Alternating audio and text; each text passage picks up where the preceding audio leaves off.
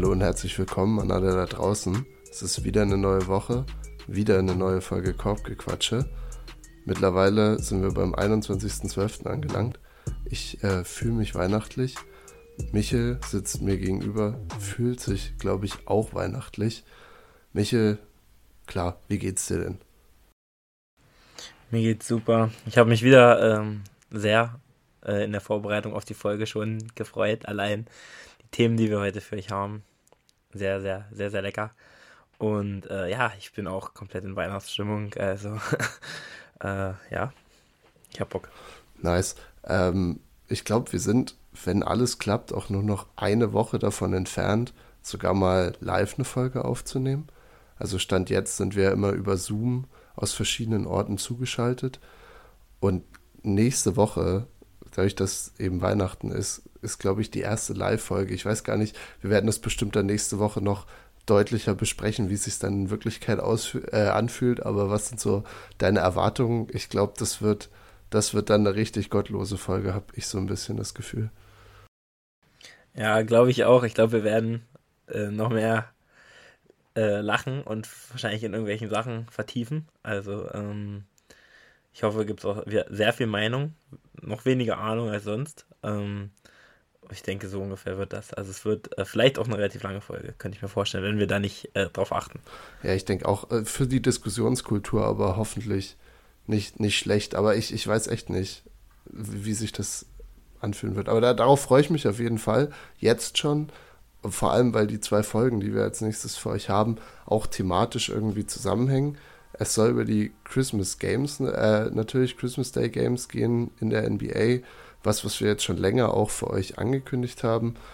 Und diese Woche soll ein Preview erfolgen. Das heißt, wir gucken uns alle Spiele an die jetzt am, Sam nee, am Sonntag stattfinden werden. In Deutschland auch, glaube ich, von 7 Uhr abends bis 5 Uhr nachts, äh, 5 Uhr morgens am nächsten Tag. Also wir kann, man kann theoretisch wirklich sich zwölf Stunden Basketball angucken.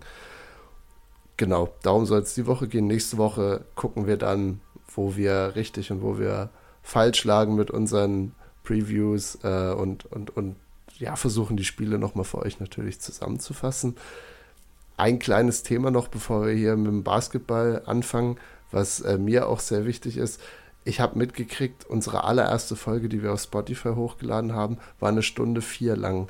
Die letzte Woche eine Stunde 33. Das heißt, wir haben es innerhalb von sechs Folgen geschafft, uns um 50 Prozent zu erhöhen. Was ist so dein Take zu der ganzen Sache? Sollte uns das Sorgen machen? Äh, riden wir einfach weiter oder versuchen wir verstärkt auch ein bisschen auf die Zeit zu achten? Also ich glaube, letzte Woche war es auch ein bisschen problematisch, dass wir uns bei den Inhalten etwas verschätzt haben im Nachhinein. Also wir hatten sehr, sehr viele Inhalte. Ich heute haben wir es ein bisschen begrenzter, ähm, obwohl man auch viel drüber reden kann vermutlich. Äh, aber ich denke, ähm, da wird es jetzt kein weiteres Wachstum geben, also keine, keine immer weitere Steigerung. Ähm, ich denke, das wird sich jetzt äh, so in Stunde vielleicht ein bisschen was äh, einpendeln. Okay, super. Denke ich. Und ist ja auch vielleicht für die Hörer besser. Gut, dass wir da auch auf einer Seite sind. Das heißt, wir werden hier strikt die Zeit auch uns angucken, während wir reden, weil das was war, was ich bisher nicht so richtig gemacht habe. Ich weiß nicht, wie es bei dir ist, aber hier läuft ja die Aufnahme immer im Hintergrund und dadurch ist es so ein bisschen, ja, man erzählt halt und irgendwann guckt man mal auf die Uhr unten, aber man weiß auch nicht genau, wann man angefangen hat. Es ist auch schwierig da irgendwie die Zeit im Blick zu behalten. Das heißt, wir werden das jetzt aber natürlich verstärkt uns anschauen. Und auch heute sind wir ja komprimiert irgendwie bei der ganzen Sache dabei. Bevor wir zu den Christmas Games kommen, großer Shoutout an Damian Lillard. Wir haben im Vorhinein viel diskutiert, ob wir irgendwie einen kurzen News-Rundown machen, inwiefern sich das überhaupt lohnt oder ob wir einfach direkt einsteigen. Und eigentlich die einzige Neuigkeit, die uns es wert war, erwähnt zu haben, ist äh, Damian Lillard, jetzt All-Time Leading Scorer bei den Portland Trailblazers. Letzte Nacht äh, hat Traxler überholt, einen, den ich persönlich jetzt auch nicht kannte, aber nachdem ich mich dann ein bisschen begoogelt habe, anscheinend auch eine Franchise-Legende. Und Michel guckt mich ganz groß an. Michel, dein Shoutout geht jetzt auch raus an Damian Lillard, aber auch an Clyde Drexler, also Clyde the Dwight.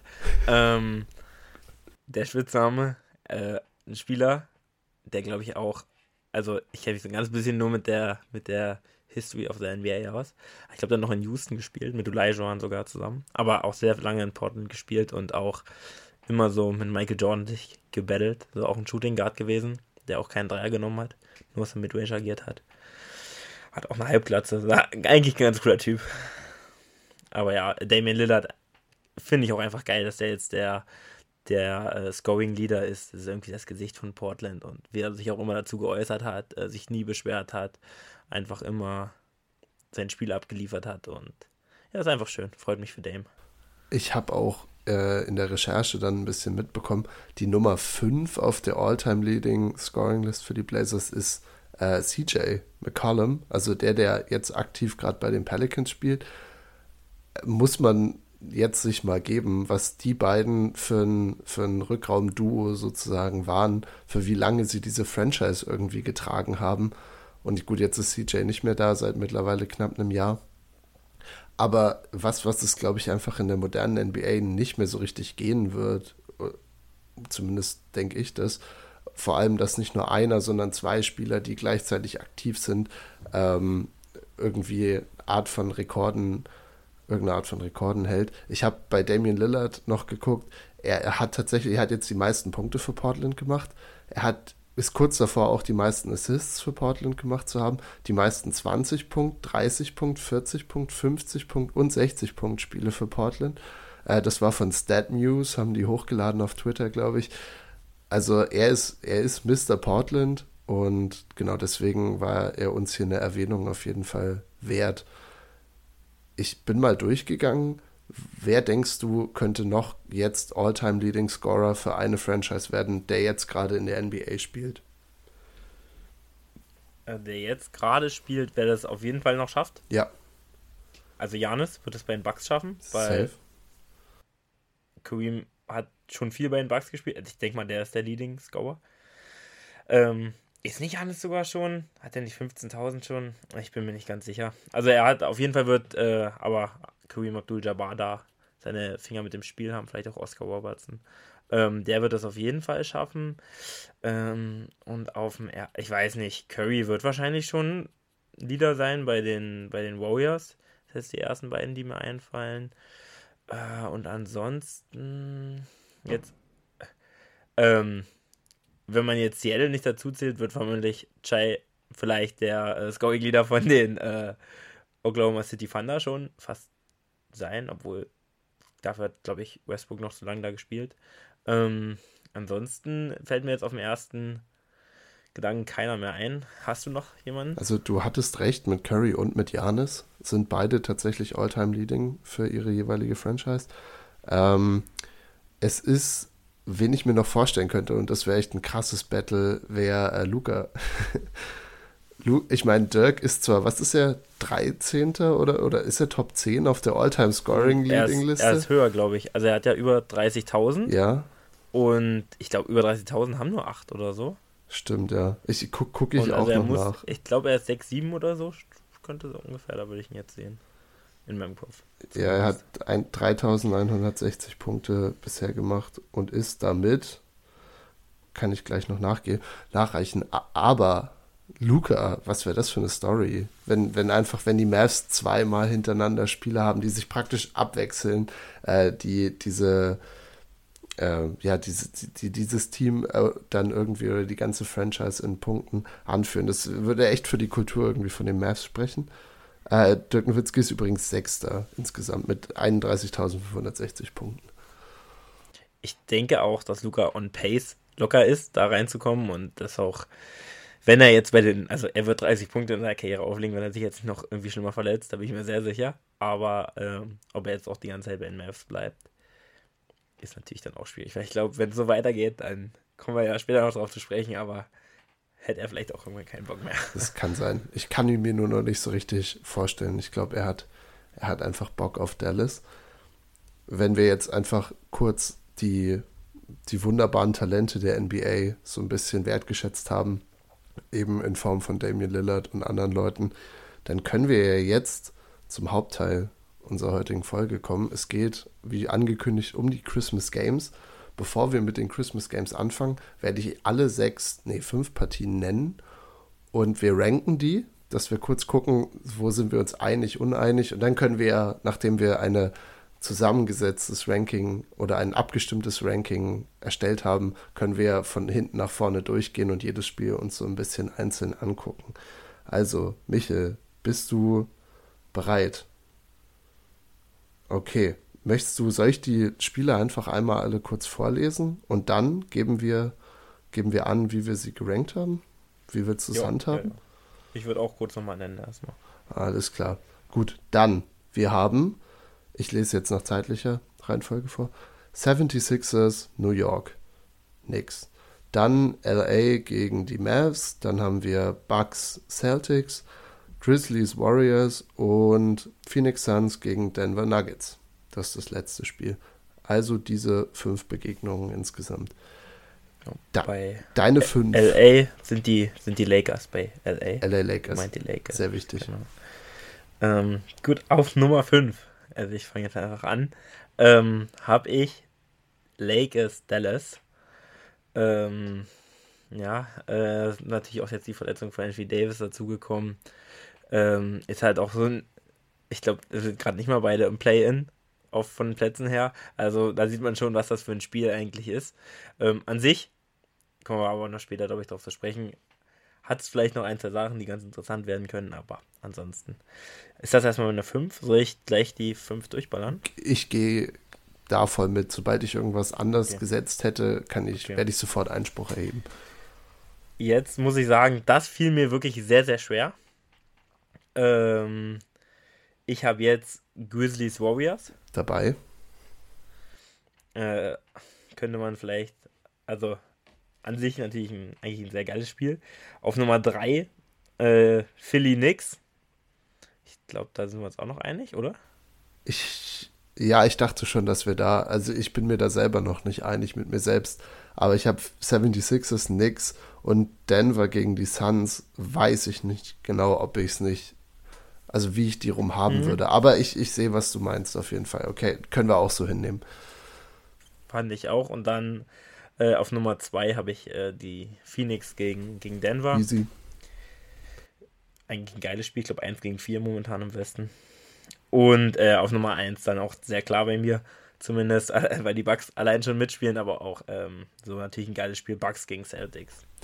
Sind also irgendwie gerade die zwei besten Franchises in der Liga. Also die beiden Teams irgendwie. Es ist schade, dass sie in einer Conference spielen eigentlich aber ich bin auf bin ich dabei. Wow, okay, das hat weniger Kontroverse ausgelöst als gedacht.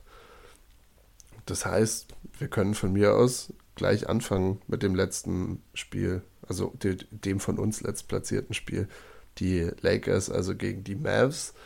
Wir können es, wir wollten es so handhaben und das werden wir auch tun, dass wir pro Spiel, und ich weiß nicht, ob du es so vorbereitet hast, auch, dass wir noch einen Hot Take, eine Prediction rausballern werden. Kann alles auf dem Spielfeld, neben dem Spielfeld, Spieler, Coaches, kann alles betreffen, egal was. Und ähm, wir können uns ja abwechseln, dass jeder für ein Spiel eine Prediction, beziehungsweise, wenn du Bock hast, können wir auch beide für jedes Spiel eine Prediction machen. Und so wie Michael gerade genickt hat, werden wir das wohl tun. Und dann können wir am Ende gucken, was davon eintreten wird. Genau. Äh, dann fange ich mal an, gleich mit meiner Prediction, würde ich sagen. Let's go. Also, wir, ich sage jetzt, wir meinen, wollten, also haben uns erstmal ausgemacht, dass die Prediction jetzt nicht einfach nur sein soll, wer gewinnt. Ähm, und deswegen habe ich aufgeschrieben, Luca und Braun combined, also natürlich bei unterschiedlichen Teams, gehen für über 85 Punkte. Äh, bedeutet, 42, 43, also 85 äh, plus, ist ein Brett, ist ein richtiges Brett. Und äh, da komme ich auch gleich, ähm, werde ich vielleicht gleich, wenn wir noch ein bisschen tiefer auf das Spiel eingehen, äh, nochmal zu kommen, wie ich auf, äh, auf die oder auf diesen Take komme. Aber der ist auch ziemlich hot. Also ist schon, müssten beide schon ziemlich doll performen. Absolut. Jetzt bin ich auf deinen gespannt, Levi. Ja, ich, ich, ich bin, glaube ich, zumindest bei dem Spiel ein bisschen in eine andere Richtung gegangen. Einfach weil mich das Spiel so ein bisschen abfuckt an sich ich finde es so schade, dass das jetzt auf einmal am Christmas Day ist, obwohl die beiden Teams solche ja, solche Duds irgendwie sind. Und das ist so, ja, es ist so, ah, ich hätte mir gewünscht, dass wir die beiden Teams irgendwie auf ihrem Apex sehen könnten, aber das ist es jetzt in keinster Art und Weise. Und genau deswegen habe ich als Prediction auch einfach was, was so ein bisschen mockierend vielleicht ist. Wir wissen ja, dass ähm, Luca und LeBron notorious dafür sind, dass sie äh, ihre, dass sie ihre Meinung gerne mit den Refs austauschen, auch zwischendrin. Und ich habe eine gepaarte Prediction. Ich sage, auch LeBron und Luca werden äh, jeweils mindestens ein Technical kriegen, weil sie sich bei dem Ref beschweren. Und einer von beiden wird auch rausfliegen, weil er sein zweites technisches insgesamt bekommt. Das ist die erste. Das zweite ist, dass aus diesem Spiel ein neuer Stat hervorgehen wird. Und der wird sein, Punkte, die gemacht werden, weil das Team in Unterzahl in der Verteidigung ist. Denn, hatten wir auch schon drüber geredet, wenn Luca und LeBron sich bei dem Ref beschweren für irgendeinen Call, den sie gerade nicht bekommen haben, dann kann es durchaus sein, dass sie einfach 20 Sekunden von der Shotclock nicht in der Defense auftauschen. Manchmal sind es auf 15, manchmal nur 10, aber die, die, der Rest der Defense ist wirklich gut mittlerweile darin, ähm, in Unterzahl zu verteidigen. Und ich sage, auch von diesem Spiel, von diesem Showdown ausgehend, wird es eine neue Kategorie geben, nämlich Punkte, die entstehen, weil die Verteidigung in Unterzahl ist, wegen Ref-Beschwerden. Das sind meine zwei Predictions, gekoppelt. Finde ich, also du hast die zweite, also auch die erste ist sehr lustig, die zweite ist wirklich sehr lustig. Ich hoffe, die trainieren das auch schon. Vier gegen, also Defense 4 gegen 5 ja. müssten sie eigentlich wirklich, Luca muss nicht verteidigen. Mm -mm. Und jetzt für das Spiel könnte man auch 4 gegen 5 Offense üben. Also, das wirklich, äh, wird wirklich oft vorkommen, bin ich mir auch sehr sicher. Aber das Christmas Games sind auch so. Also, ich glaube, die beiden, die wollen schon, weil es ja doch nochmal ein bisschen mehr Aufmerksamkeit und ich glaube, die sind auch so Spieler für, die das gern machen. Ähm, so in Momenten. Aber ähm, die, die werden sich viel darüber aufregen über die Refs. Das, das steht fest. Aber genau wegen dem äh, habe ich auch meinen meinen Take so genommen, weil ich glaube, die beiden haben richtig Bock, das Spiel irgendwie nochmal so als Zeichen. Also die Lakers werden es jetzt sehr, sehr schwer haben, auf jeden Fall, jetzt mit äh, Davis raus. Genau, was vielleicht da nochmal kurz vier vertiefen. Wochen, genau, was, was ist passiert, dass wir hier alle abholen. Äh, Anthony Davis hat sich verletzt. Ähm, vier bis sechs Wochen stehen jetzt erstmal im Raum, aber ich glaube, Vogue hat noch getweetet, äh, dass es, ähm, also dass es auch quasi keinen genauen Timetable dafür gibt. Ähm, das ist immer ein bisschen ein sehr schlechtes Zeichen. Also es äh, erinnert dann immer ein bisschen an Kawhi und ähm, jetzt auch Lonzo. Also wenn kein Timetable da ist, ist immer eine sehr schlechte, sehr schlechte Sache.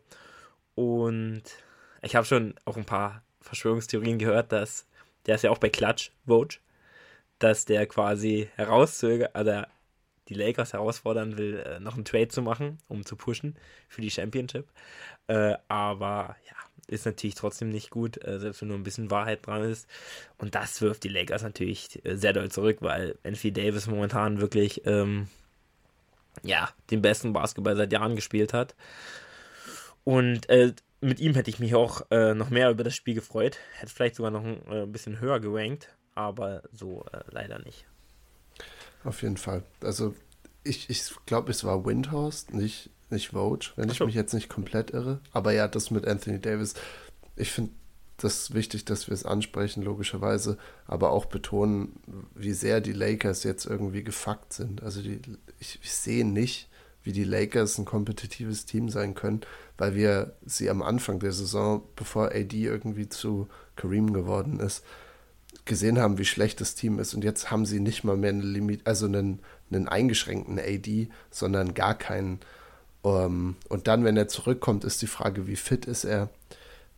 Also ich muss sagen, ich, ich sehe keine gute Zukunft für die Lakers in der nächsten Zeit, vor allem nicht in der Zeit, wo er weg ist und auch danach nicht. Jetzt hatten sie es gerade auch geschafft, sich so ein bisschen zu stabilisieren, aber stehen jetzt, glaube ich, wieder auf der 11 im Westen, der zwar sehr weit offen ist, aber ich bin mir, ich bin mir nicht so ganz sicher, was uns das Spiel bringen soll.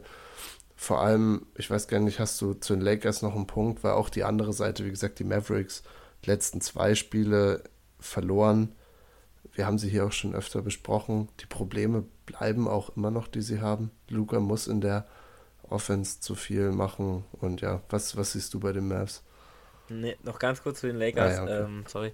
Äh, ich, äh, ich bin, also auf den Trade, was da für ein Spieler kommen muss, damit das jetzt noch irgendwie in Ordnung bleibt. Also, ich weiß nicht, wen sie da sehen wollen. Also, Jordan vielleicht. Michael Jordan, Prime. Äh, ansonsten sieht es, glaube ich, echt nicht gut aus.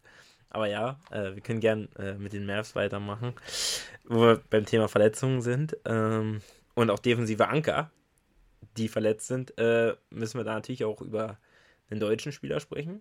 Maxi Kleber. Ich glaube, der hat da auch eine, eine wichtige Rolle. Äh, wird, glaube ich, oft auch unterschätzt. Also haben auch viele nicht so auf dem Schirm. Aber also in der Zeit oder letzten Saisons wurde schon so oft drüber gesprochen. Und man sieht es auch einfach, wenn man gegen die Clippers die Serie anguckt, wo er einfach Kawhi verteidigt. Ähm, zeigt einfach schon, was er für eine, für eine wichtige Rolle hat. Der kann auf der 5 spielen, der kann 4-3 verteidigen, ist blockt echt super viel, ist echt ziemlich athletisch. Also der haut doch echt mal geile, ähm, geile Blocks raus. Und ja, aber ansonsten sind die Mavs, wir hatten ja schon mal drüber gesprochen, irgendwie ein, Team, was äh, ja, einfach irgendwie auch ein bisschen traurig macht, ähm, was sie mit Luca machen. Äh, das hatten wir ja schon mal angesprochen. Und äh, auch die Zusammenstellung jetzt noch äh, mit Kemba, der gar nicht so schlecht spielt, muss man sagen. Also vier Spiele gespielt, legt in denen 15 Punkte auf. Äh, sehr ineffiziente 15, aber ähm, das hat man vermutlich auch vom, also es war klar eigentlich bei Kemba. Wie siehst du die Mavs? Ganz, ganz ähnlich. Ich glaube auch jetzt, wenn wir ein bisschen Bezug zu dem Spiel herstellen wollen, was dann auch gespielt wird gegen die Lakers. Ich glaube, es wird ein Spiel komplett ohne Defense werden, weil ich jetzt einfach nicht mehr weiß, wer Defense geben soll. Wie gesagt, die Anker sind beide nicht mehr wirklich da. Du hast mit Kemba und Luca, falls mit der Kombination im Backcourt hast du zwei wirklich komplette Schwachstellen, wo, wo du eigentlich alles attackieren kannst. Und deswegen kann ich mir auch schon vorstellen, dass es eben so ein Show-Off wird zwischen LeBron und Luca, was einfach so gute Unterhaltung ist. Und sonst, ja, die, die Mavs, ich finde auch, ist es immer noch, dass in dem ganzen System von Kid irgendwie so Ungereimtheiten sind. So das ganze Sache mit Christian Wood. Ähm, es sind irgendwie dieselben Probleme. Also wir haben die, die Mavs hier schon öfter besprochen und ich finde, vieles davon geht, geht einfach nicht weg. Es ist keine krasse Ver Verbesserung erkennbar. Wie gesagt, auch in den Standings nicht. Sie sind auch unter 500, auch gerade nicht aktuell äh, in den Top 8 wie gesagt, auch vollkommen egal im Westen, weil wenn sie drei Spiele jetzt gewinnen, sind sie wahrscheinlich die fünf oder so. Aber es zeigt einfach so, dass es am Anfang nicht so war, oh, vielleicht die ersten zehn Spiele und dann bessert sich, sondern sie gehen hoch und runter, haben so ihre Phasen, wo sie dann mal besser spielen. Und ja, ich, ich weiß nicht genau, welches Spiel es war, aber ach genau, das gegen die T-Wolves, das letzte, was sie gespielt haben, wo du, das haben sie dann auch verloren. Ähm, und da hat Jane McDaniels, glaube ich, den geilsten Job in der Verteidigung gemacht gegen Luca, den ich seit langem gesehen habe. Es war wirklich eine krank gute Performance. Und du hast dann auch gesehen, wie unfassbar limitiert die, ähm, die Kapazitäten von Dallas anderweitig sind. Also das war wirklich beängstigend, weil Luca ist dann auch, glaube ich, raus, weil er Text bekommen hat und hat 19 Punkte insgesamt nur gescored und dann läuft wirklich gar nichts mehr zusammen. Und genau, ich, gegen die Lakers habe ich jetzt keine Angst, dass das passiert, weil die selber keinen guten Defender haben, den sie gegen ihn stellen können, theoretisch. Ähm, und ja, dementsprechend bin ich von beiden Teams so ein bisschen underwhelmed, aber eben auch von den, auch von den Mavs. Es ist wirklich ein deprimierender Einstieg hier. Ja, auf jeden Fall. Äh, ja, du hast es schon angesprochen.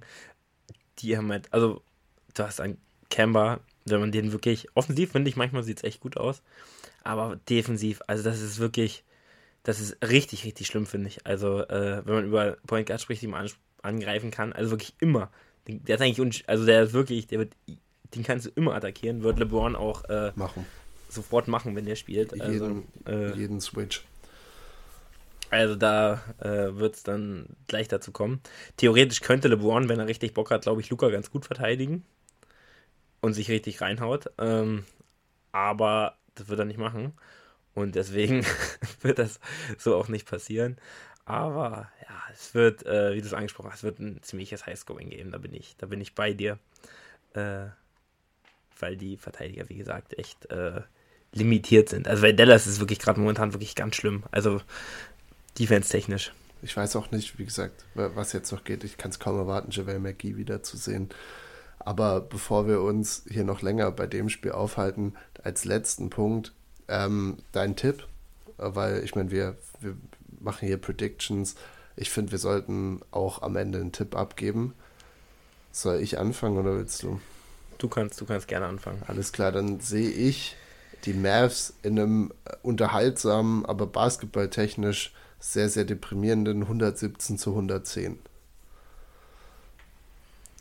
Wir schreiben das natürlich auch Die auf. Mavs? Die Mavs, ja. 117, 110. 110. Okay. Also, äh, ich gehe ein bisschen Dallas 125. Uh. Es wird, es wird high scoring. Äh, und die Lakers machen auch, sag ich 117. 117. Okay, also wir sehen beide die Mavs trotzdem vorne. Ja. Es ja, ja. sind auch irgendwie, obwohl wir gerade sie so getrashed haben, sind irgendwie trotzdem noch das bessere Team. Also ich glaube, Christian Wood könnte wirklich auch die Zeit seines Lebens haben. Ja, Gegen also Gabriel. Genau, und alle, da kann er wirklich in 27 Minuten 30 Punkte machen. Könnte ich mir auch vorstellen, tatsächlich, dass es so, dass er irgendwie so 30 auflegt. Äh, aber wenn der Anthony Davis einfach auf dich wartet in der Zone, ist halt was völlig anderes ja. als die angesprochenen. Äh, aber auch andersrum hätte Anthony Davis da vorne aber auch richtig lecker. Also der hätte gegen Dwight Powell, mh, hm, das, das wäre lecker geworden. das wäre mit Davis, wäre das wirklich ein interessantes Spiel, weil die Lakers theoretisch einfach hätten dominieren können. So, haben wir das erste Spiel aber jetzt abgeschlossen, auch mit unseren exakten Tipps und können damit weitergehen. Als vier hatten wir gesetzt ähm, die Golden State Warriors gegen die Memphis Grizzlies. Ich kann ja kurz mal anfangen. Golden State auch da, ich glaube, deswegen ist das Spiel auch auf vier gelandet. Auch da natürlich die Verletzung. Stephen Curry letzte Woche Mittwoch. Ich glaube auch kurz nachdem wir aufgenommen hatten, war das das Spiel. Ähm, sind wir euch dann natürlich die Info auch noch schuldig. Stephen Curry an der Schulter verletzt, ist jetzt auch raus für längere Zeit. Also ich glaube auch einen Monat, wurde gesagt. Und genau, das heißt, die Warriors ohne Wiggins und Curry jetzt gerade auch für die zumindest nähere Zukunft erstmal. Dementsprechend extrem schlecht bisher auch. Und ich glaube, sie werden auch diese Spanne gar nicht so gut überleben. Und es wird einfach nur noch darum gehen, hier und da Spiele mitzunehmen, vielleicht knapp unter 500 zu sein und damit Curry nochmal einen Run zu starten. Das nur erstmal kurz so als Setting für die ganze Sache, für das ganze Spiel. Dann kannst du ja noch loslegen. Was, was fällt dir sonst noch zu diesem Matchup ein? Ist ja eigentlich ein Rematch vom letzten Jahr von den Divisional Round, oder? Also von, von der zweiten Runde in den Playoffs im Westen. Genau. Genau. Äh, also eigentlich, wenn man vor der Saison geguckt hat, war ja auch das wie, also es war ja auch viel ähm, Trash-Talk dann danach und auch äh, während der Spiele. Also es war eigentlich richtig viel Feuer drin und ich glaube, die Grizzlies haben auch richtig viel Bock. Ähm, da wird auch einiges kommen. Das Problem ist halt, wie gesagt, dass die Warriors ohne Steph spielen. Ich glaube, an sich wird sich das ein bisschen einpendeln, tatsächlich, äh, weil ich glaube, es haben halt viele jetzt ein bisschen unterperformt. Ähm, klar, wenn Steph dir fehlt, dann ist absolute Scheiße. Aber ich glaube, da kommt noch ein bisschen was. Die haben eigentlich auch eine gute, eine gute Team-Chemie. Ähm, und ich äh, denke, die werden gar nicht so schlecht sein, wie sie jetzt eigentlich sein müssten. Weil wenn man ehrlich ist, wissen die schon ganz schön zacken. Also die müssten schon ganz schön schlecht spielen jetzt, wo, wo Steph weg ist. Aber ich hoffe, dass ein paar Jungs, äh, Thompson, Clay, der legt auch wieder ein bisschen besser auf. Ich hoffe, ähm, äh, dass das auch wieder ein bisschen besser wird und dann, dann passt sich, pendelt sich das, glaube ich, ein. Die werden nicht gut sein und die können, glaube ich, auch einfach froh sein, wenn, ähm, wenn Steph wieder da ist und die ja nicht komplett zacken. Ich fand die Pool-Rolle, in die er jetzt reingeschlüpft ist, sieht extrem so ein bisschen aus wie so eine kastrierte Steph Curry-Variante. Ich habe letzte Nacht das Spiel gegen die Knicks gesehen und Jordan Poole, ich meine, sie haben damit, der kommt ja von der Bank bisher und damit haben sie im Prinzip einen, der Curry ähnlich ist und der auf jeden Fall sie nicht in ein Loch fallen lässt. Es wird halt nach ihm dann jetzt dünn, aber sie haben zumindest einen, der die Rolle so ein bisschen ausfüllen kann. Hat am Wochenende, glaube ich, im ersten Spiel auch gleich 40 aufgelegt.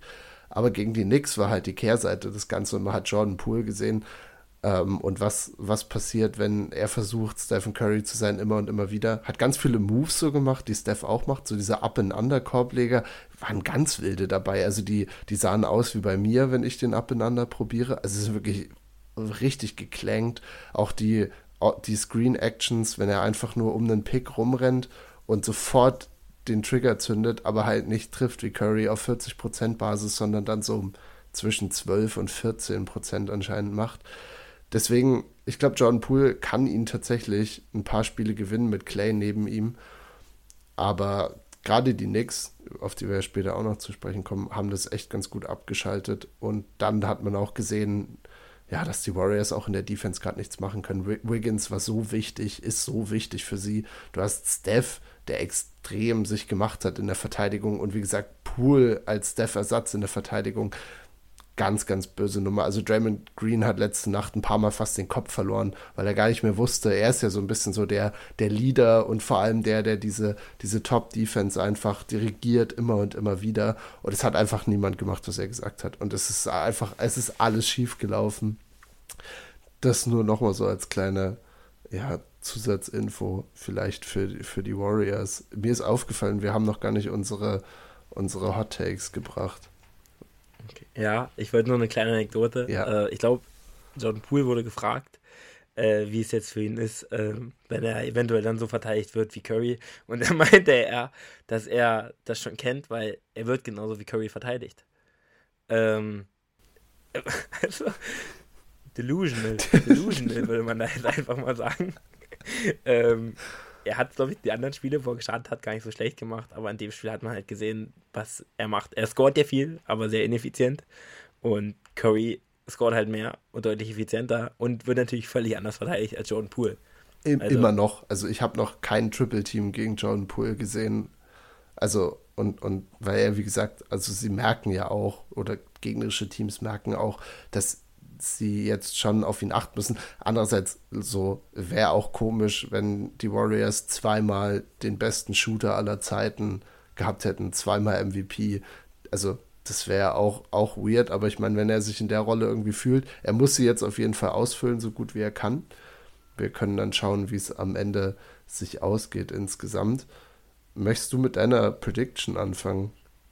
Mhm, also ich habe ja auch zwei. Also ähm, ich habe aufgeschrieben, ähm, weil ich auch glaube, die, die Grizzlies sind wie gesagt sehr heiß auf das Spiel. Hat man auch in den Vorberichten immer noch gehört, dass, äh, als sie gefragt wurden, ähm, ich glaube, Dylan Brooks, äh, jetzt wo Steph raus ist, hat er gesagt, gut, er hat Clay eh lieber, der hat mehr Trash getalkt. Ich glaube, da werden die, die werden richtig heiß sein, auch in der Defense. Ähm, und deswegen war mein, meine erste Prediction, dass es ähm, mindestens ein 35 Punkte Unterschied Sieg wird für die, äh, für die Grizzlies. Also es wird wirklich, glaube ich, die werden sich die werden auch, glaube ich, dann nicht nachlassen. Also ähm, die werden, wollen da, glaube ich, nochmal ein Zeichen setzen. Und im Anschluss werden mindestens fünf Spieler noch einen Tweet machen, Grizzlies-Spieler, zu dem Spiel, ähm, auf die alle Clay Thompson reagieren wird. Das, Nicht Draymond, das ist, äh, das ist ein gewagter Draymond, Take. Draymond wird in seinem Podcast halt auch auf jeden Fall darauf ähm, könnte auch gut vorstellen, dass Dre im auch irgendwann runter muss, wegen, ähm, also Flagrants, Technical, äh, Technicals, also ähm, das wäre auch noch ein guter Tipp, aber also mindestens fünf Spieler. Ich, ich habe in, das insgesamt und ich glaube irgendwie meine Predictions sind schwer zu verfolgen, aber es werden mehr Too Little Gesten gemacht werden als Blocks. Das ist meine Prediction, weil das war, ich, ich, ich habe persönlich diese Geste nicht richtig mitbekommen, bis halt letztes Jahr diese Serie angefangen wurde zu spielen, weil die sich das ja wirklich komplett um die Ohren gehauen haben. Also Ja, Ja hat, wann immer er einen Midrange-Jumper gemacht hat, hat er dem Gegner einen Too Little um die Ohren gehauen. Und seitdem, ähm, seitdem ist das ja einfach ein Kulturgut in der NBA und man, man sieht es mittlerweile auch kleine Kinder einfach machen. Dementsprechend, ich sag mehr Too Little als Blocks insgesamt. Ich versuche auch, wenn ich das Spiel schaue, ich werde das alles mitzählen, was ich jetzt hier gerade erzähle. Und dann können wir am Ende nochmal kurz gucken, wo wir komplett falsch lagen. Ja, also da, das, das Too Little wird wirklich oft kommen, ja. Da, da freue ich mich schon drauf. Also wenn das in völlig unnötigen Szenen so ein ähm, Too Little rausgehauen wird, da freue ich mich sehr drauf. Äh, ist aber auch einfach geil, wenn das. Ich finde das sehr lustig, wenn Spieler sowas raushauen, obwohl es gar kein, also, obwohl kein körpergroßen Unterschied ist.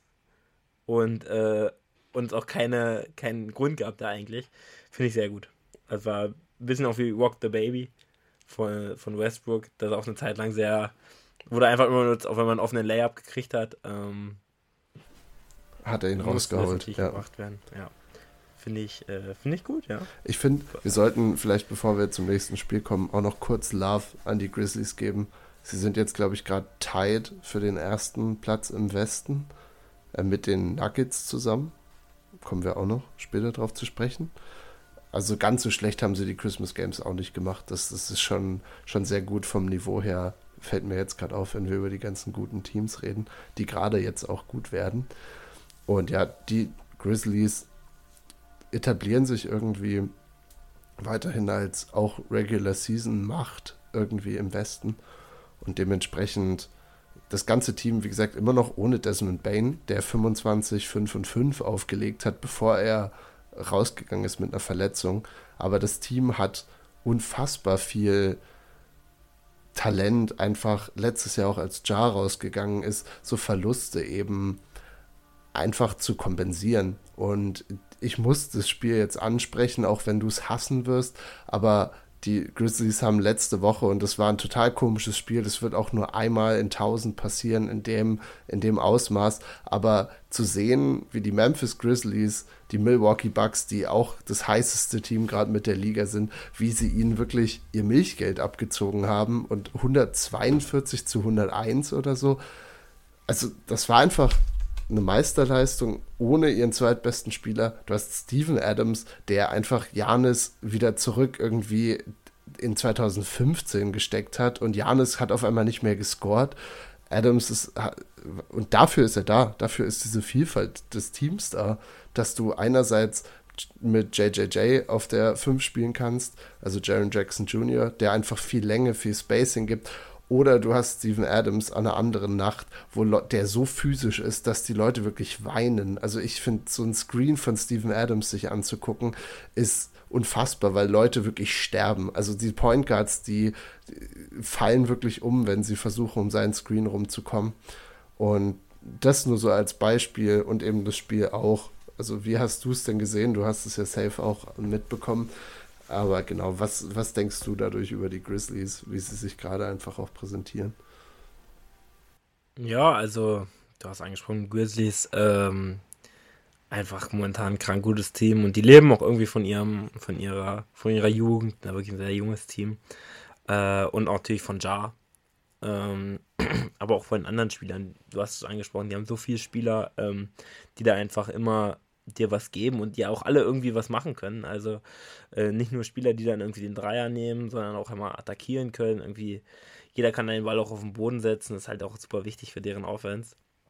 Und natürlich Jar, der einfach auch in der Punkte scored, äh, in der Zone scored wie ein Center, aber also von Punkten her, aber halt ein Guard ist. Doch den Dreier nicht mehr so gut trifft wie am Anfang, aber immer noch trifft. Und ja, das Spiel war, glaube ich, auch, ähm, da lief es wirklich sehr schlecht für die Bucks. Und sehr, sehr gut für die Grizzlies. Also, du hast es angesprochen, es war ein Spiel, ähm, Bucks momentan das beste Team in der NBA, also ähm, da sollte man sie jetzt nicht dran messen.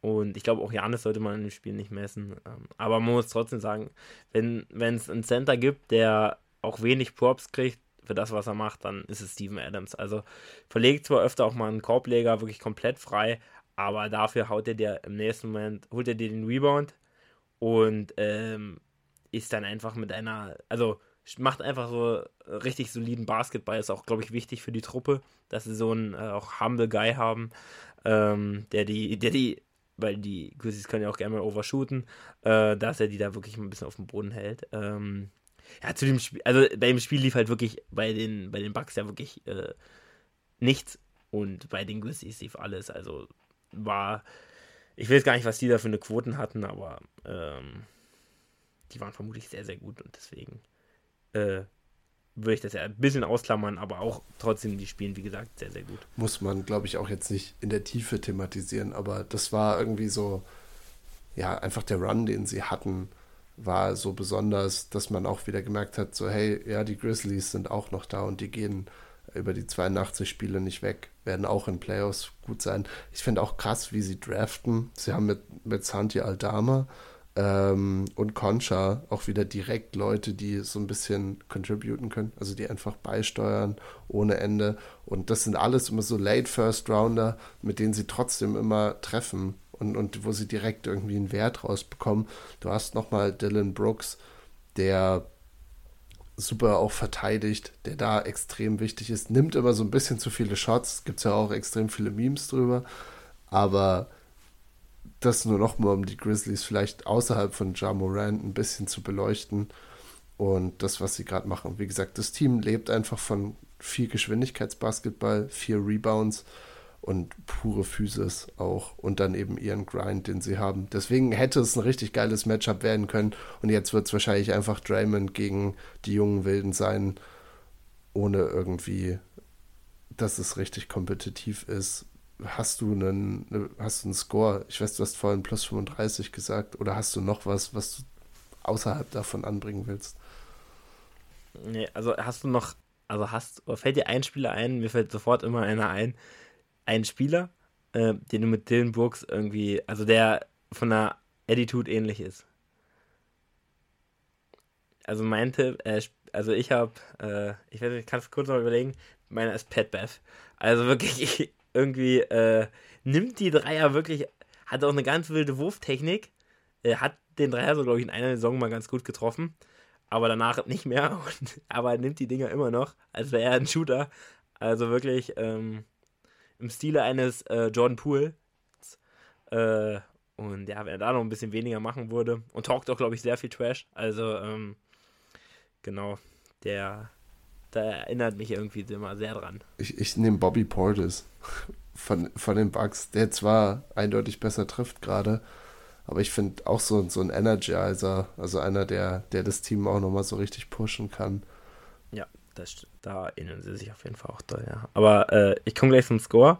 Ich hatte 35 gesagt und äh, ja, ich sage, es geht 127 zu 90 für die Grizzlies aus. Ja, okay, krass. Dann bin ich überhaupt nicht edgy, weil ich habe 120 zu 90 im Kopf gehabt. Also wir sehen beide, die Warriors nicht viele Punkte scoren. Ich wüsste gerade auch nicht so richtig, woher. Also, wie gesagt, ja, da müsste schon irgendwer, Clay irgendwie ein ganz genau, heißes Viertel haben. Irgendwer muss halt das füllen und wenn du richtig Glück hast, dann legen Clay und Pool zusammen 60 auf und das wäre eine krank gute Nacht. Aber wer, trotzdem, wer macht noch 50 Punkte vom Rest des Teams? Wird dann irgendwie dünn, finde ich.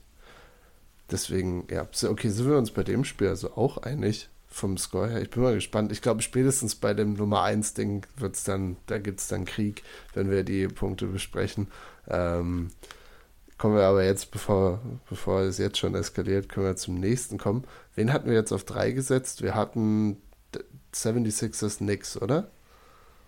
Genau, die hatte ich da hingesetzt. Dann, ja. Damit sind wir ja gegangen. Also, die zwei heißesten Teams im Osten, wenn man sich nur die letzten fünf Tage angucken würde, haben, glaube ich, die einzigen Winstreaks gerade, die irgendwie was machen, also die irgendwie relevant sind.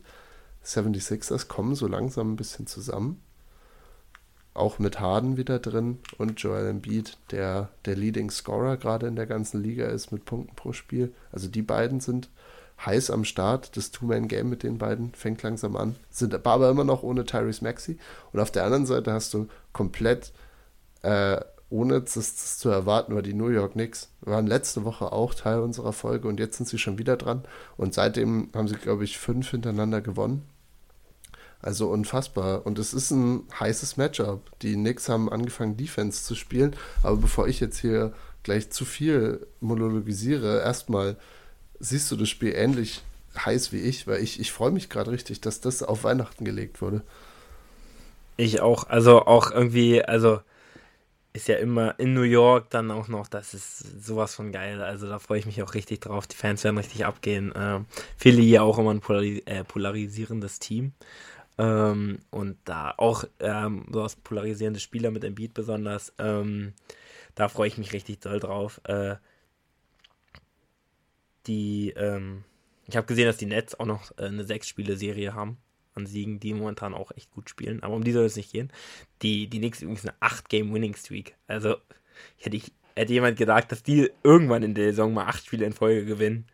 Also da wäre ich so gegen gegangen. Ähm, aber ja, du hast angesprochen, die, die verteidigen halt. Und ähm, ich glaube, äh, Tom Thibodeau, der ähm, kann jetzt besser schlafen. Ich habe schon ähm, Trade-Gerüchte um OG Anobi gehört. Die wollten OG haben. Äh, ich glaube, das ist auch ein ganz äh, feuchter Traum von Tom Thibodeau, äh, wenn er OG Anobi im Line-Up hat. Ich glaube, er hat sogar einen Poster von Anobi über sein Bett. Aber das wissen nur Insider tatsächlich. Also es ja. ist jetzt hier wirklich heißer Spill. Könnte ich, könnte ich mir auch vorstellen. Also, ähm, das wäre, glaube ich, wirklich ein, ein, Traum von ihm. Aber äh, ja, wäre der auch dann noch da drin, wäre es natürlich auch schön. Aber ist, glaube ich, dann nicht zustande gekommen, wollten die Raptors dann nicht machen. Was ja auch verständlich ist. Aber ja, bin ich auch richtig heiß. Also, dass es so gut passt, dass auch beide Mannschaften so jetzt pieken zu Weihnachten zum Game, ist halt auch optimal, weil sonst, wenn man die anderen Spiele haben, so vom, wenn die anderen Teams irgendwie komplett das erreicht hätten, was sie, wo man dachte, dass sie hinkommen, wären die anderen Spiele vielleicht sogar noch geiler gewesen, aber so freue ich mich richtig. Auch im Osten so ein Duell, ich glaube 5 gegen 6 oder so. Ganz, ganz lecker, freue ich mich sehr drauf. Die, was die Knicks ja gemacht haben, oder was Thibodeau gemacht hat, ist ja vor allem endlich die älteren Spieler zu benchen. Ich glaube, die hatten echt wunderbare anderthalb Jahre unter ihm. Also Derrick Rose, Evan Fournier, einfach die ganzen, die die da noch irgendwie ihren, ihren, in den Sonnenuntergang ihrer Karriere reinspielen durften. Und jetzt auf einmal mit diesen jungen Wilden wird wirklich Defense gespielt. Gerade ich glaube, dass Fournier raus ist und äh, Quentin Grimes drin. Du hast Rose gegen Quickly in der Starting Five ähm, getauscht. Und äh, ja, ich kriege den Namen immer nicht richtig hin. Ich glaube, es ist McBride auf der Center-Position. Also unfassbar gutes Team in der Verteidigung, spielen mit super viel Energie und du hast, muss man auch noch dazu sagen, jetzt Julius Randle, der so nach und nach wieder an, sein, an seine All-Star-Saison versucht anzuknüpfen, der vor allem, wie gesagt, auch defensiv mehr macht und nicht eine komplette Null ist äh, und offensiv eben wieder anfängt, so dominant zu sein, wie er es vorher schon war. Und gerade mit Mitchell Robinson hast du, finde ich, auch einen underrateden Anker in der Verteidigung, wo man so ein bisschen die Frage ja am Anfang war, ob er das kognitiv hinbekommt, weil er manchmal so dumme Plays gemacht hat. Aber jetzt ist er, er ist so dominant. Er hat ja auch einen Körperbau wie kein zweiter gefühlt. Er ist ja auch, ich finde immer eher so ein Steven Adams-Type, weil er einfach so brutal ist. Ähm, aber er ist der Anker dieser Defense und ja, so sind die New York Knicks gerade voll auf dem aufsteigenden Ast. Und deshalb, glaube ich, sind sie ein gutes Matchup auch für die 76ers. Was fällt dir zu den 76ers so ein, wenn, gerade wenn du jetzt auf das Matchup auch schaust? Also ja, äh, wie, wie die Jungs im Backcourt auch den Backcourt der, der 76ers verteidigen. Also ähm, kommt ja das meiste, äh, das meiste Scoring-Potenzial wird ja aus dem Pick and Roll beziehungsweise aus den drei Jungs Maxi, Harden und äh, Embiid kommen. Und äh, wie sie es verteidigen, weil der Backcourt jetzt nicht der defensiv stärkste ist bei Knicks, muss man ja nun mal so sagen, wie es ist. Ähm, aber ja, du hast Randall angesprochen, der sich auch wieder reinhaut in der Defense. Und dann ist er einfach ein guter Verteidiger. Also der ist kein schlechter Verteidiger, wenn er will. Ähm, auch vom Körper her. Und ich finde Mitchell Robinson, auf das Matchup freue ich mich sehr, weil Mitchell Robinson ist ja wirklich, also lange Arme und auch echt ziemlich schnell, aber Embiid ist halt nochmal eine andere Gewichtsklasse. Also Embiid ist halt nochmal ein anderer, anderer Büffel ähm, als, als Robinson. Da freue ich mich sehr drauf, weil ich glaube, Embiid hat auch Bock, Robinson zu zeigen, dass äh, der ihn nicht verteidigen kann. Macht er dann doch ganz gern, dass er mal auch gegen Drummond früher immer viel gemacht. Ähm, einfach so, dann versucht auch irgendwann in den Kopf zu kommen. Das könnte ich mir da auch wieder vorstellen. Ähm, aber ich glaube, äh, Robinson mit seinen langen Armen wird da echt gut gegenhalten können. Ähm, und auch im Pick and Roll den richtig gut verteidigen können. Das Problem ist halt, im Beat kann halt super viel. Der wird auch irgendwann mal rausgehen. Ein paar Dreier Midranger wird da schießen und trifft halt auch verdammt gut die Midranger. Ähm, und da bin ich gespannt drauf. Und dann hängt es natürlich auch immer davon ab, was Harden für eine Nacht hat, äh, wie der trifft, weil im Endeffekt guckt man drauf und die Star Power bei den, bei den Sixers, die halt riesig ist, und dann bei den, bei den Knicks ähm, theoretisch eigentlich ein klares Matchup, aber allein durch den Hype, den sie gerade aufgebaut haben, ähm, habe ich auch äh, dann eng gespielt. Also sehe ich ein sehr enges Spiel. Ja, auch Brunson haben wir noch gar nicht, also zumindest heute noch gar nicht erwähnt, letzte Woche schon. Spielt wirklich genau das, was du von ihm erwarten würdest. Ich fand auch im Matchup letzte Nacht gegen die Warriors, macht er wirklich Sachen, die einfach immer wieder beeindruckend sind dafür, dass er 1,88 irgendwie groß ist und trotzdem so gut finishen kann auf so viele Art und Weisen. Also kreiert dann auch gut für andere. Dementsprechend, das Team komplettiert sich gerade einfach ein bisschen. RJ wird besser und besser, obwohl ich ihn letzte Woche so gescholten habe irgendwie. Aber insgesamt ist das ein geiles Matchup. Möchtest du eine Prediction vorher noch loswerden, was im Spiel passieren wird? Oder direkt zu den Scores kommen? Oder wollen wir beides hintereinander machen? Okay, ähm, können, wir gleich, können wir eigentlich so machen. Ich würde noch sagen, Bronson legt effizienter auf als äh, Wendell. Spricht jetzt vielleicht nicht für Julius Wendell, aber spricht für den King of New York, King of New äh, York. Äh, Jalen Bronson. Ja. Äh, da freue ich mich sehr drauf. Und da kommen wir auch gleich zu meiner Prediction. Äh, Prediction. Jalen Bronson wird Topscorer in dem Spiel. Okay. Das ist jetzt erstmal ja, also wenn man das sieht, es ich glaube von den Averages her müsste wild. er, ist er bestimmt auf 6 oder so. Ähm, der wird, das wird sein Spiel. Aber äh, ich kann gleich mal zum. Ich kann mir auch vorstellen, dass es irgendwie ein Overtime-Spiel wird. Also, das ist irgendwie so ein Spiel, da sehe ich Christmas, Overtime, Philly, nix. Das fühlt sich irgendwie richtig an. Würde ich auch noch in meine Prediction packen. Wird ein Overtime-Spiel. Aber den Score, ähm, ich sehe Philly vorne. Es wird ein ähm, 102 zu 97. Es wird mit einem Dreier. Der wird dann von Randall verworfen und dann machen die noch zwei Punkte durch Freiwürfe. So ungefähr wird das Ende sein. Deswegen fünf Punkte, aber ich glaube, es wird sehr, sehr knapp werden. Also, das ist meine Prediction. Okay, wir haben beide, also ich sehe auch knapp im ganzen Spiel. Ich sehe auch, dass es Low Scoring sein wird. Ich hätte jetzt 104, 101 für die 76ers gesagt. Und der Game Winner wird von Joel Embiid gemacht, ein Dreier nämlich, wonach er den Zeigefinger auf die Lippen legen wird, um die Crowd äh, in Flashbacks für Trae Young, äh, äh, in Flashbacks zu Trae Young zu bringen und er wird der neue meistgehassteste Spieler für auch ein potenzielles Playoff-Matchup zwischen den ganzen beiden Teams dann insgesamt irgendwann im April oder so. Das heißt, das sind auch kombiniert meine Ergebnisprediction und was vielleicht im Spiel passieren wird. Also Embiid Game Winner und 104 zu 101 für die 76ers. Ja, also es wäre auch ein sehr schönes Ende, muss ich sagen. Ich würde es jetzt auch ehrlich gesagt den Knicks fast noch ein bisschen mehr gönnen, äh, das Spiel an sich zu gewinnen. Aber dieses Ende mit Embiid, das wäre schon sehr schön. Also das wäre wirklich, wirklich sehr schön, weil ich auch gerne die Fans dann sehen würde. Embiid legt sich auch gerne immer mit Crowds an, muss man so sagen. War ja schon immer so ein bisschen seine Rolle, der böse Dude zu sein auf dem Feld. Früher auch noch mehr getweetet. Ähm, das lässt er jetzt ein bisschen mehr sein. Ich weiß nicht, ob er überhaupt noch tweetet. Früher war er dafür auf jeden Fall auch bekannt, äh, mal so einen Tweet dann rauszuhauen einfach. Äh, würde auch gut passen, aber macht er vermutlich dann auch nicht. Ähm, ja, finde ich gut. Äh, wird ein sehr geiles Spiel. Könnte man eigentlich, wie du es angesprochen hast, schon fast über das nächste Spiel setzen. Könnte man. Ähm, Nächstes Spiel, aber guter, gut, gute aber Überleitung. Das nächste Spiel sind dann ähm, die Phoenix Suns in Denver bei den Nuggets. Ähm, ich hatte es tatsächlich dann darüber gewählt, weil es ist halt wirklich, wenn man sich das anguckt, 1 gegen 4 im Westen. Also äh, eigentlich ein absolutes Top-Spiel und auch ein Spiel, was so von Mannschaften ist, die jetzt schon seit Jahren gut sind, äh, denen man irgendwie immer diesen Finals One gut den hatten, die ähm, hatten die Phoenix Suns sogar auch, aber die auch immer irgendwie äh, mit dem Titel und den Finals in Verbindung gebracht wurden, wo es aber nie äh, gereicht hat. Das wirklich jetzt schon seit Jahren bei beiden Teams, also ähm, seit Chris Paul zu den Suns kam und eigentlich seitdem Jokic so spielt, wie er spielt, äh, immer Top-Teams auch in der Regular Season. Da streiten die beiden sich immer, außer das Jahr, wo jetzt ähm, bei, bei Denver viele verletzt waren, aber streiten sich immer da um die ersten Plätze.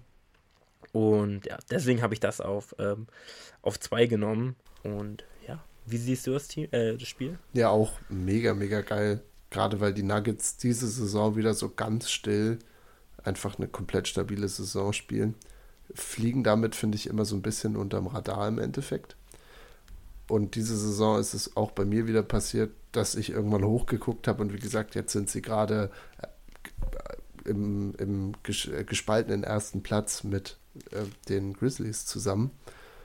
Und ja, du hast natürlich Jokic, der komisch, komische Zahlen einfach auflegt. Mittlerweile finde ich es ist so beeindruckend, dass es einfach manchmal komisch ist. Er hat jetzt am Wochenende ein Triple-Double, was wieder Rekorde eingestellt hat, wo er irgendwie 40 Punkte, 27 Rebounds und 10 Assists oder so hatte. Also ein, ein phänomenales Triple-Double. Dann letzte Nacht gegen die Grizzlies, hast du seine Statline gesehen? Es ist, finde ich, die lustigste Statline aller Zeiten. Ja, Habe ich jetzt gerade nicht im Kopf. Es ist 13, 13, 13. Auch ein Triple-Double. 13 Punkte, 13 Rebounds, 13 Assists. Also gerade für die Nuggets habe ich mich dann für diese Folge jetzt ein bisschen mehr vorbereitet, weil ich dachte, über die reden wir hier so wenig. Und sie sind einfach so ein gutes Team. Du hast Jamal Murray, der wiedergekommen ist von so einer langen Verletzung der sich so langsam in seine Rolle auch reinfindet und wieder zum alten Jamal Murray wird. Auch das wird hier wenig thematisiert von uns. Und deswegen habe ich noch einen Stat insgesamt äh, auf Twitter gefunden, der, ich finde, das Ganze gut unterstreicht, wie unfassbar dominant sie einfach sind. Also das Lineup mit Jokic, Jamal Murray, Aaron Gordon und KCP. Auch KCP, underrated geiler Rollenspieler, der einfach dem Team genau das gibt, was sie von ihm haben wollen schlagen die Teams mit 15,5 Punkten auf 100 Possessions. Das ist ja dieser Bezug auf 100 Possessions ist ja immer dazu da, dass man einfach einen Referenzwert hat und damit man das in, in Vergleich setzen kann, mit diesem Stat sind sie besser als 98 Prozent aller Lineups der Liga. Also sie gehören zu den Top 2 Prozent unter allen Lineups, wenn sie mit diesen vier Leuten spielen. Und wie gesagt, haben, legen dann super gute Stats auf. Sie haben ähm, Bruce Brown einen geilen Energy-Spieler auch. Die Defense kommt langsam auch mehr und mehr zusammen. Also die Grizzlies letzte Nacht, den haben sie wirklich den Zahn gezogen, ähm, außerhalb von Jar.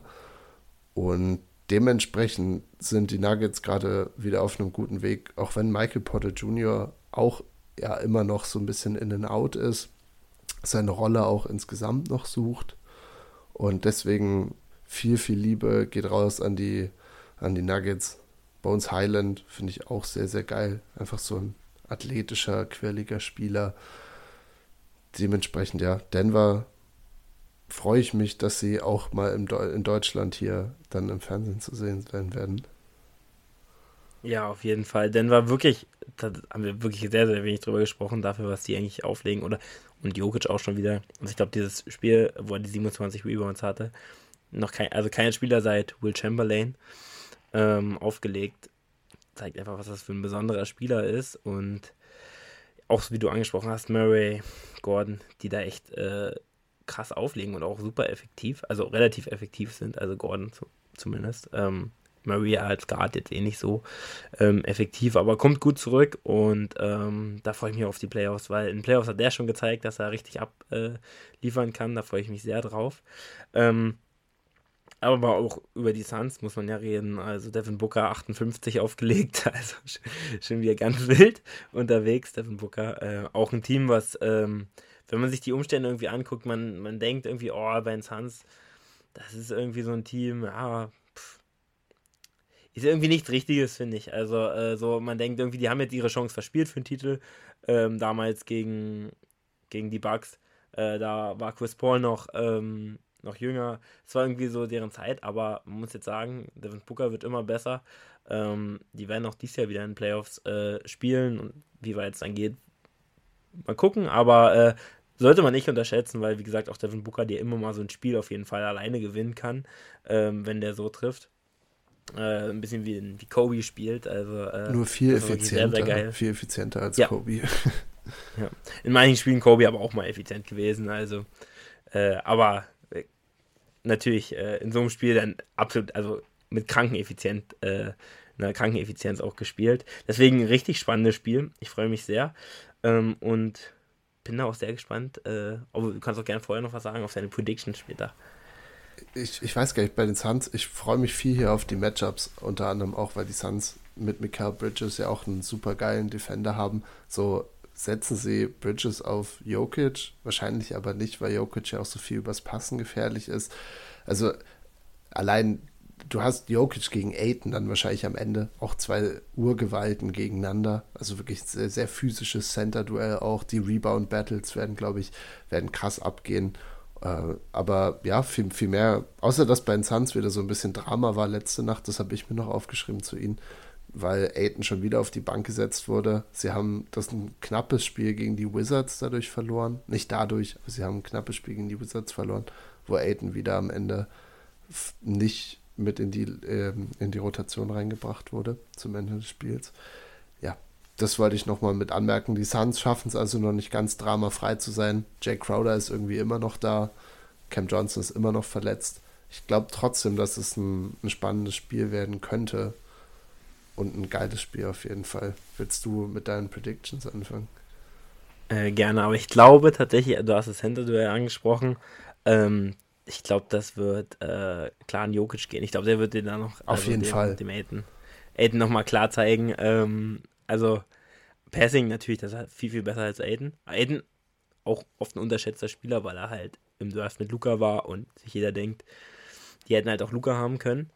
Aber äh, spielt eine solide Rolle als Center, kann auch echt relativ viel, also auch mal so aus der Midrange abdrücken, aber ist jetzt auch kein super Star Center, aber spielt echt okay. Also ist kein schlechter Center, ist ein guter Center, aber ich glaube, der wird auch von den Moves, die Aiden hat, da wird der nochmal, der wird ordentlich oft durch die Luft fliegen äh, bei, einem, bei einem Fake von Jokic. Äh, da wird man, glaube ich, auch nochmal einen Unterschied zwischen den beiden sehen. Und bei Jokic sind wir auch gleich. Ich sage, Jokic ähm, wird das Spiel in äh, Assist, Rebounds und äh, Punkten anführen. Also das, das dominanteste Triple-Double von ihnen allen.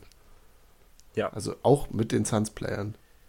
Ja, ja, ja, ja, ganz, ganzes. Also natürlich, äh, also jeder, wenn Aiden mehr Rebounds hat, ich glaube, Jokic holt die meisten Rebounds im Spiel, die meisten Assists in dem Spiel.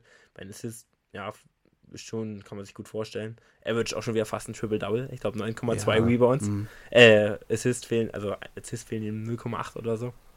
Äh, und punkten wird er auch. Ähm, also wird alle großen drei Kategorien anführen. Okay, meins geht in eine ähnliche Richtung. Ich habe Aiden wird ein Double-Double haben. Also mindestens zweistellig bei Punkten und Rebounds. Und er out-reboundet Jokic. Also ich sage, Aiden geht irgendwie für 20 und 15 oder so. Und, und hat dadurch mehr Rebounds als Jokic gerade und, und äh, ja, darauf freue ich mich auch wirklich. Also das ist mein Ding. Wen, wen siehst du jetzt insgesamt das Spiel gewinnen? Ähm, ich habe tatsächlich Denver vorne, aber auch eher in einem, in einem knapperen Duell, also muss ich auch sagen. Äh, ich wollte noch kurz zu dem äh, Take sagen, dass er out-rebound wird. Das Problem ist, glaube ich, auch wirklich bei Aiden, dass wir der, ich glaube, der average 27 Minuten. Jokic spielt halt wirklich deutlich mehr. Äh, das ist halt das. Aber so, während die spielen, könnte ich mir auch gut vorstellen, dass er den out-reboundet. Auch so ist es nicht unmöglich. Also, das äh, kann schon passieren. Ich sehe, ähm, ich mache das tatsächlich jetzt live. Ich habe mir vorher äh, bei dem Spiel nichts überlegt gehabt, weil ich das echt äh, super schwer finde. Und ich sage, das wird ein gutes altes. Ähm, Denver macht 111. 111 Dinger. Ähm, 111. Und die Phoenix Suns legen aber auch gute 100, 105 auf. Das wird ein sehr knappes Spiel. Ich glaube. Ich hoffe es zumindest. Ich, ich, wir haben bisher nur die Warriors Grizzlies als Blowout und ich glaube, dass das tatsächlich ein bisschen eindeutiger wird und zwar für die Suns. Ich sag mit Garbage Time und allem drum und dran 112 zu 100. Ich erinnere mich immer noch so ein bisschen an die Playoff-Serie zurück wo die Suns ja auch vor, ich meine, das war auch ein ganz anderes Team, aber ich glaube, die Suns haben das Personal, um da ein bisschen, bisschen Unruhe zu stiften bei den hochfliegenden Nuggets gerade. Deswegen sage ich 112 zu 100 für die ähm, Phoenix Suns insgesamt. Und ich meine, es ist ein Showcase-Game irgendwie auf der großen TV-Bühne. Ich freue mich da auch auf Devin Booker im Endeffekt, was er dir liefern kann. Aber allein stell dir vor, Murray würde in dem Spiel auch abgehen und es würde so ein Shootout zwischen Booker und Murray, und Murray geben. Ich hatte auch erst äh, sowas, auch so combined, wie viel die auflegen. Hätte ich auch eine sehr hohe Zahl, weil man ich könnte mir vorstellen, dass sie beide 50-50, also die könnten auch beide 50 gehen irgendwie, wenn die heiß sind. Deswegen, äh, ja, bin ich da auch gespannt. Alright, dann ist hier Zeit fürs letzte Spiel. Ich gucke gerade auf die Uhr. Bisher hat es so semi gut geklappt. Aber ich gebe uns fünf Minuten, um das letzte Spiel zu besprechen. Bist du bereit, mit diesem Zeitlimit zu arbeiten? Wir kommen zu den zwei Top-Seeds im Osten. Meine Damen und Herren, es ist, sind die Milwaukee Bucks gegen die Boston Celtics. Bucks mittlerweile die Celtics überholt. Michel, schieß los. Was siehst du von deinen Bucks? Also, auch die beiden besten Teams der ganzen NBA, muss man dazu sagen. Also, ähm, eigentlich, ja, also ein absolut krank gutes Spiel. Auch ein Spiel, ähm, was ja, also auch irgendwie die Teams so sind im Osten. Jetzt vielleicht noch die Nets, wo die jetzt auch wieder besser spielen, aber so diese Klasse, also die wirklichen Titelfavoriten, wo man sagt, ähm, bei denen läuft, sie werden auch in der Regular Season. Also für mich ist es so, die beiden ähm, auch in der NBA irgendwie jetzt so die beiden Top-Titelfavoriten. Ähm, äh, obwohl die natürlich beide nicht in Finals stehen können. sehr geiles Spiel, ich freue mich. Äh, hat auch immer irgendwie geile Endings, diese, äh, dieses, dieses, äh, die Season auch, also haben wir in den Playoffs auch schon äh, öfter gegeneinander getroffen, ähm, wo auch einmal diese Tatum diesen Brett-Dreier nimmt. Ähm, Ist Teil meiner Prediction, muss ich jetzt schon oh, sagen.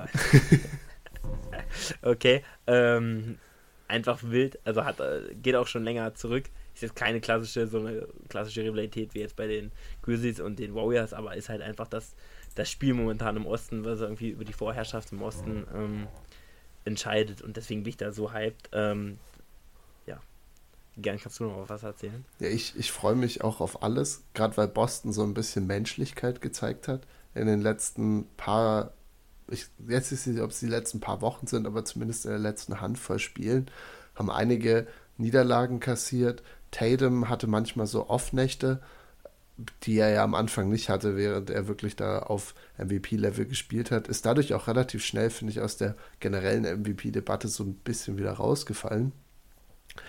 Und genau, darauf freue ich mich. Es wird auch, glaube ich, einfach so hochklassiger Basketball gespielt werden, weil beide Teams so, so unglaublich viel Talent haben.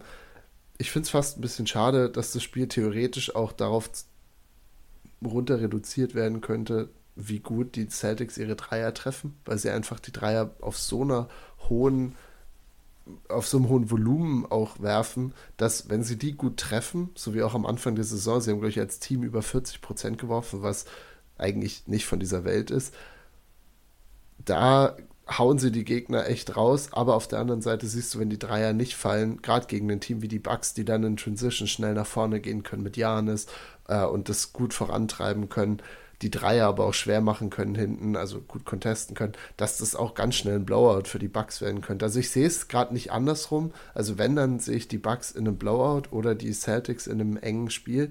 Aber wie gesagt, so wie sie in letzter Zeit performt haben, auch am Sonntag gegen die Orlando Magic, gegen unsere Orlando Magic, auch gerade ein heißes Team hier, ähm, dann muss ich sagen, ist so ein bisschen, ja, so ein bisschen Besorgnis bei mir da, wenn ich mir die, die Celtics anschaue. Und ich glaube, gerade deswegen, das auf großer Bühne zeigen zu können, dass die ganzen Struggles bisher einfach nicht real waren, das ist wichtig für die Celtics auch an der Stelle. Ja, das glaube ich auch. Äh, ich weiß nicht, hast du das Spiel gesehen zwischen den Celtics und den äh, Magic? Fand ich auch, äh, hat man doch nochmal gesehen, was Tatum doch für einen Unterschied macht. Ähm, wenn Jalen da als erste Option ist. Schon gut, dass er eine zweite ist, auf jeden Fall. Und ja, ich bin auch richtig, richtig heiß drauf. Also, ähm, ich denke auch, also ich habe, äh, ich glaube nicht, dass es unbedingt ein richtiger Blowout wird, aber ich bin mir sicher, die Bugs machen das. Also, ähm, da bin ich mir sehr sicher sogar.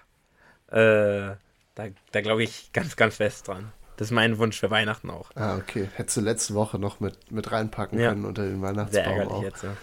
Ich will ein gutes Chris Middleton-Spiel sehen, ist mein letzter Punkt noch. Ich möchte, dass Chris Middleton, weil er jetzt gerade, finde ich, so, so in der Clay Thompson-Rolle vom letzten Jahr ist, als Clay wiedergekommen ist, lange Verletzungen, einfach langsame Integration. Das Team um ihn rund trägt ihn auch gut.